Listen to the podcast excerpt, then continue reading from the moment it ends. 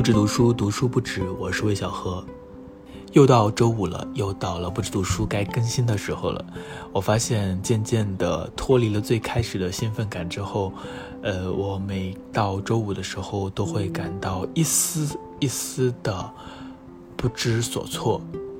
嗯，因为其实我到现在还不敢确定我在通过一档声音的节目和一部分人产生了连接，我不知道为什么，就是好像这一切都是虚幻的，一点都不真实，所以我没有一个特别强的把握，我也不知道我在做什么，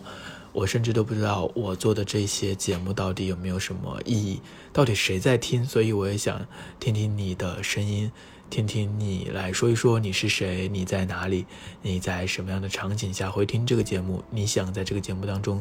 听到什么样的内容？有什么建议？这个节目叫不止读书，所以它不会仅仅关于读书的。最近我重新利用起了房间里的这个投影仪，所以也许之后会聊一聊，呃，我最近看的电影。但是今天先不着急，今天有一个话题想和大家分享一下，或者想和大家探讨一下，就是推理小说。推理小说和科幻小说可能是当今的通俗文学当中最受欢迎的两大阵营。当然，网文世界的话，我就完全不了解了。嗯，也许以后有机会的话，希望能找一位对网文世界比较了解的嘉宾，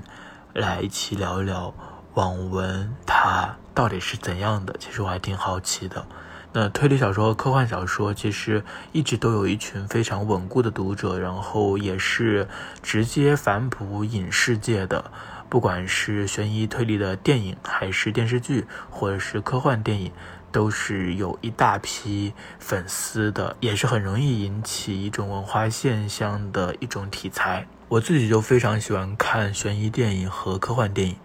但是很奇怪，我又很少会看推理小说和科幻小说。我不知道是什么原因，也许等一下我可以自我反省、自我分析一下。那也许你已经看到这期节目的标题，应该就知道了，这是一个初阶的推理小说读者。来聊一聊推理小说，我不知道这样的一种视角是不是值得。当然，一般的节目或者说一个有价值的节目，肯定都是一个资深的推理小说迷来聊一聊他对推理小说的理解，来分享一些他看过的经典的推理小说的作家的作品，好像这才是一个常规的关于推理小说的节目。但是在这个节目，在我这里，你可能听不到这些，因为我读的非常非常少，几乎没有读过几本。首先，先来回顾一下我读过什么样的推理小说哈。作为一个不怎么读推理小说的人，所以首先读到的肯定就是东野圭吾，这个想必大家应该也能理解。可能也有一些和我一样的读者，没有读过什么别的啊，只读过东野圭吾。但我也只读过东野圭吾的两本书，一本是《嫌疑犯 X 的现身》，一本是《白夜行》，也是他比较受欢迎或者说评价比较高的两本书哦。另外还看过《放学后》。其实现在让我回想的话，我已经忘记了《嫌疑犯 X 的现身》讲的是一个什么故事。然后他的凶案是什么？我好像都不太记得了。但是《白夜行》还是有很深的印象，特别是一个在暗处，一个在明处的一男一女的这样的一种形象，一种阴暗的，然后冷森森的一种感觉，还是时常能够想起来。所以，我想能够在人们心中，或者说像在我这样的人心中留下印象的话，还是要通过文学化一点的方式，一些人物啊，整个小说的气氛来感染人，而不仅仅是小说的这个杀人手法或是一些技术上的桥段等等。当然，这个之后我们再谈。另外呢，我还看过一些阿加莎·克里斯蒂她的几本小说，当然她的小说非常多，我只看过《无人生还》，还有《黑麦疑案》，还有什么？可能还有一两本吧，我也不太记得了。我觉得阿加莎的小说给我的感觉是有一种稳固感，一种非常安全的感觉，就是你进入这本小说之后，你会感觉到一个案件发生了，然后。它会结束的，一切都会回归到原位。不知道为什么，反正阿加莎的小说就给我一种这样的感觉，即使他发生了犯罪，但是他并不会让你感到恐怖，也不会让你感到不安。嗯，这是我自己的一种感受。其他的一些推理小说，我可能读过一两本吧，但现在让我想起来也想不起来。像福尔摩斯，我就没有读过。然后去年不是《隐秘的角落》很火吗？我也试图去看了原著，但是只看了几页就没有读下去了。不得不说，这个紫禁城它的它的这个 文笔真的是，真的是啊，不敢恭维。所以这可能就是我读推理小说比较少的一个原因。我们都知道，推理小说有非常非常多的读者，然后有很多的粉丝，不断的去读各式各样的推理小说，成为一种仪式。我觉得从推理小说当中获得东西和我们从一般的文学作品当中获得东西是有一些区别的。呃，我们对推理小说的要求和对一般文学作品的要求也是不一样的。作为一种流行文学，作为一种大众文学，推理小说肯定是更看重读者的，读者的参与度也非常的高。一本好的推理小说，据说是要将所有犯罪的这些线索公平的提供出来，然后和读者进行一个智力上的较量。如果一个作者他把所有关键的线索全部都隐藏起来了，一点都没有透露，那么即使最后他的揭露非常的震惊，也会使一些读者感到不悦。因为他没有遵循一个推理小说既定的规则，这就说到了推理小说的一个特别的地方。我觉得它和科幻小说有一种蛮相似的地方，就是他们有一个自己的圈子，他们这两个领域都庞大而博杂，并且有着非常多的经典作品。然后有自己的话语和自己的规则，这些规则和话语，如果你是一个圈外人的话，有时候会完全听不懂。比如说，你是一个没怎么读过推理小说的人，你现在读了一本推理小说，你也不知道这个作者是谁，你也没有读过他这一篇作品。你读的过程当中有参与其中，但是你还想确认一下这本书到底写的怎么样，你也没有太大的把握，所以你就会到网上去看一些其他人的评价。你看了之后，反而会感到更加的困难。因为推理小说就像我说的，它有一套自己的规则和法则，在一些圈内的推理小说迷，他的评价的过程当中，肯定会有很多的专业术语，这些术语可能会让你感到望而生畏。比如说，首先就有社会派啊、本格派，你要搞清楚什么是本格，什么是社会派。另外呢，还有一些什么变革派啊，如果你还要读到西方的话，还有硬汉派啊。然后呢，推理小说还有不同的时期、不同的代表的作家。然后，一个成熟的推理小说迷，他肯定会把这本小说放在一个坐标体系当中去评价。所以呢，如果你对于推理小说完全不了解的话，那你会看到很多陌生的名字。另外，还有一些核心的术语，比如说暴风雪山庄模式啊，或者是一个绝对的密室啊，或者是。呃，轨迹设计等等这些词汇，你完全不了解的话，也会感到一头雾水。并且，当我们在面对一本推理小说的时候，我们想要获得的东西和一般的小说也不一样。我们在读一本一般的小说的时候，我们会去谈这本小说的人物情节，会去谈这本小说的主题，会去谈这个作者的语言。但是在推理小说当中，这一切都没有那么重要，特别是在本格推理当中，好像更重要的就是这个案件它的设计是不是缜密，它的推理的逻辑是不是能够说服人，然后如果它能够造成一种意外，让我们意想不到又在情理之中，那就是最好了。所以很多人在谈推理小说的时候，最关心的就是所谓的轨迹设计。所以听起来，推理小说的构成方式是和一般的文学作品不太一样的。一般的文学作品，一般的小说，可能发起于一个片段、一个故事、一个人物、一种感觉。但是推理小说的核心，好像必须是一个案件、一个杀人手法，然后作家可以通过这个杀人手法倒推出整个情节、故事和人物。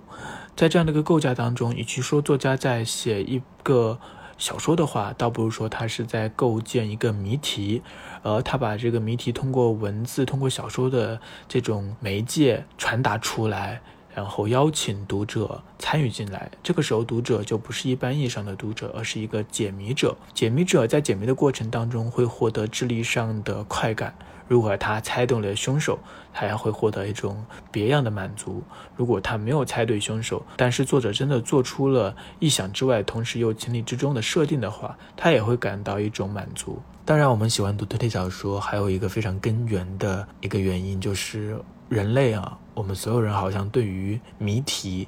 对于悬疑都有一种近似于本能的需求。我们喜欢谜题，我们喜欢解谜，然后我们喜欢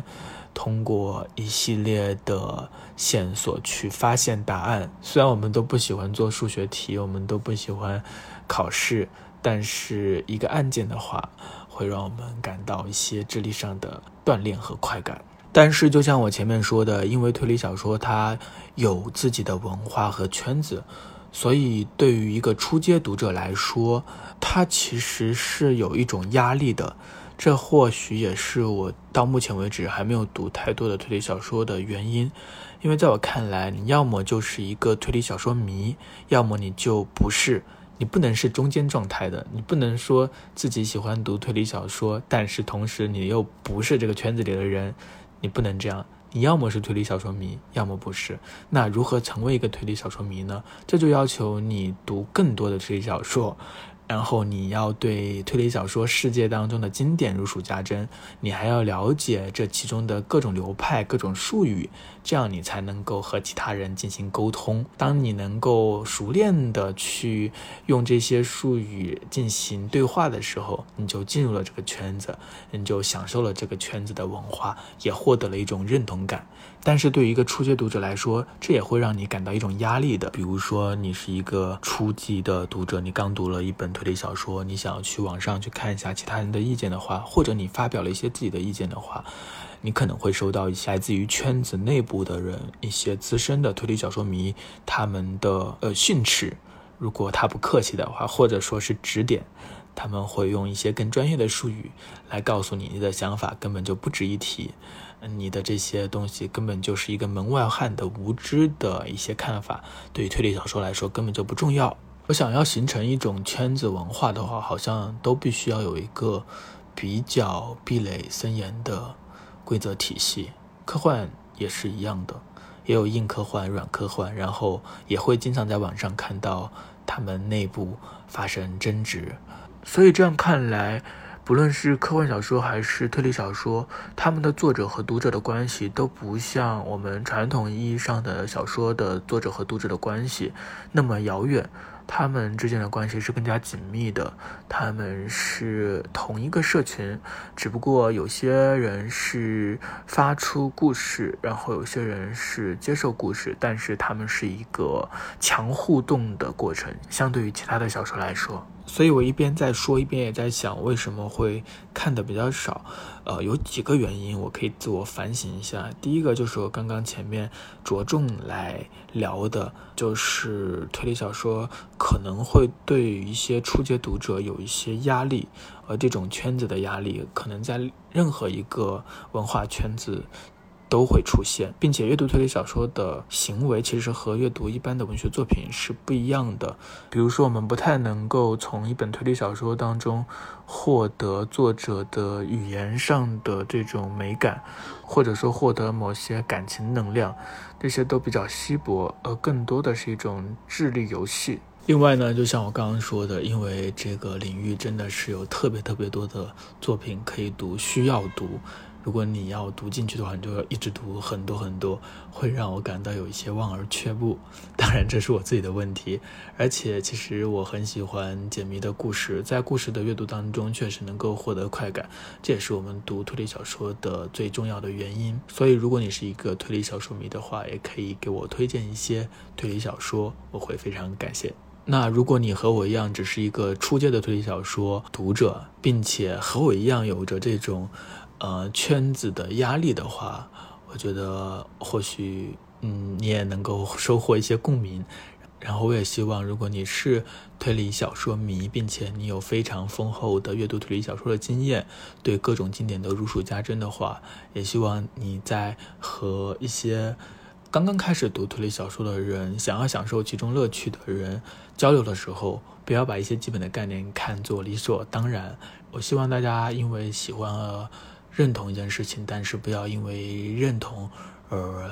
成为一种傲慢的资本。这就是我想说的事情。一个初阶的推理小说读者的感受，这感受当然非常不重要。但或许也是一些其他人能够感受的感受哦。对了，其实我之所以来说这一些感受呢，是因为我最近读了一本推理小说，是大山诚一郎的这个《字母表谜案》，也是最近很火的一本推理作品吧。它是有四个故事连缀在一起的，前三个故事都是比较简单的。然后发生在一个固定的场景当中，主要的人物就是四个主人公，他们隔空推理啊，在一个公寓楼一边喝茶一边推理出结果。最后一个故事呢是一个绑架案，反正有反转。就像我前面说的，因为我作为一个初阶的推理小说读者，我没有看过很多的推理小说，所以其实如果要来评判。这本所谓的本格推理，它的这个谜题的设计到底如何的话，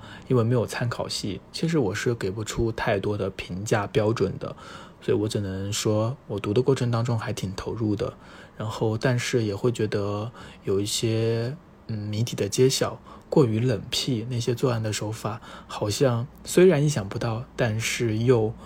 觉得有必要吗？这种感觉。你读了这本书吗？你觉得好看吗？你的感受是怎样的？也可以在评论区写下你的想法。那今天的节目就到这里了，哈哈，我并没有去聊这本书，